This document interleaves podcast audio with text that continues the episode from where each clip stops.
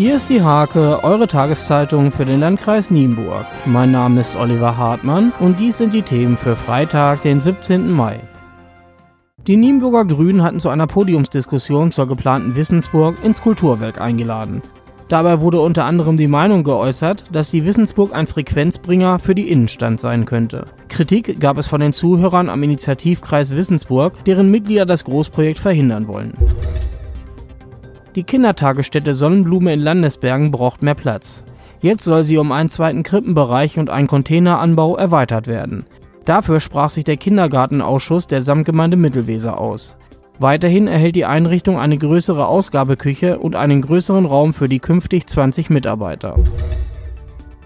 Die 24-jährige Sabina Zander aus Steierberg war jetzt in der Vox-Sendung Zwischen Tüll und Tränen zu sehen. Gedreht wurde bereits Mitte Februar im Geschäft Promdress von Hannes Schrader in Hemsen.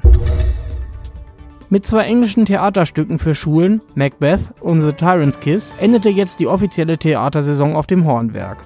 Nur Freitagabend wird noch einmal die Adams Family die Nienburger Bühnen bevölkern.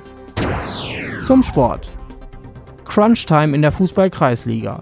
Der TSV Lockum ist trotz 6 Punkten Differenz noch immer nicht gesichert. Am Sonntag geht es zur bereits abgestiegenen JG Eule. Die schlechteste Ausgangslage hat der SV Aue Liebenau. Für den geht es bereits am Samstag um 16 Uhr nach Rehburg.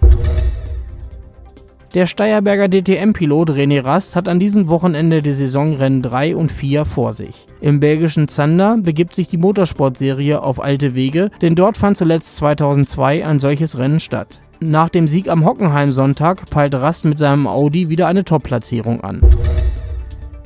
Beim Flora Cup in Elmshorn, einem Ranglistenturnier des Deutschen Badmintonverbandes, nahmen auch zwei junge Talente des MTV Nienburg teil. Robin Wielewald belegte am Ende Platz 9, für Leonie Wronner ging es bis auf Platz 5 vor. Diese und viele weitere Themen lest ihr in der Hake am Freitag oder unter www.diehake.de.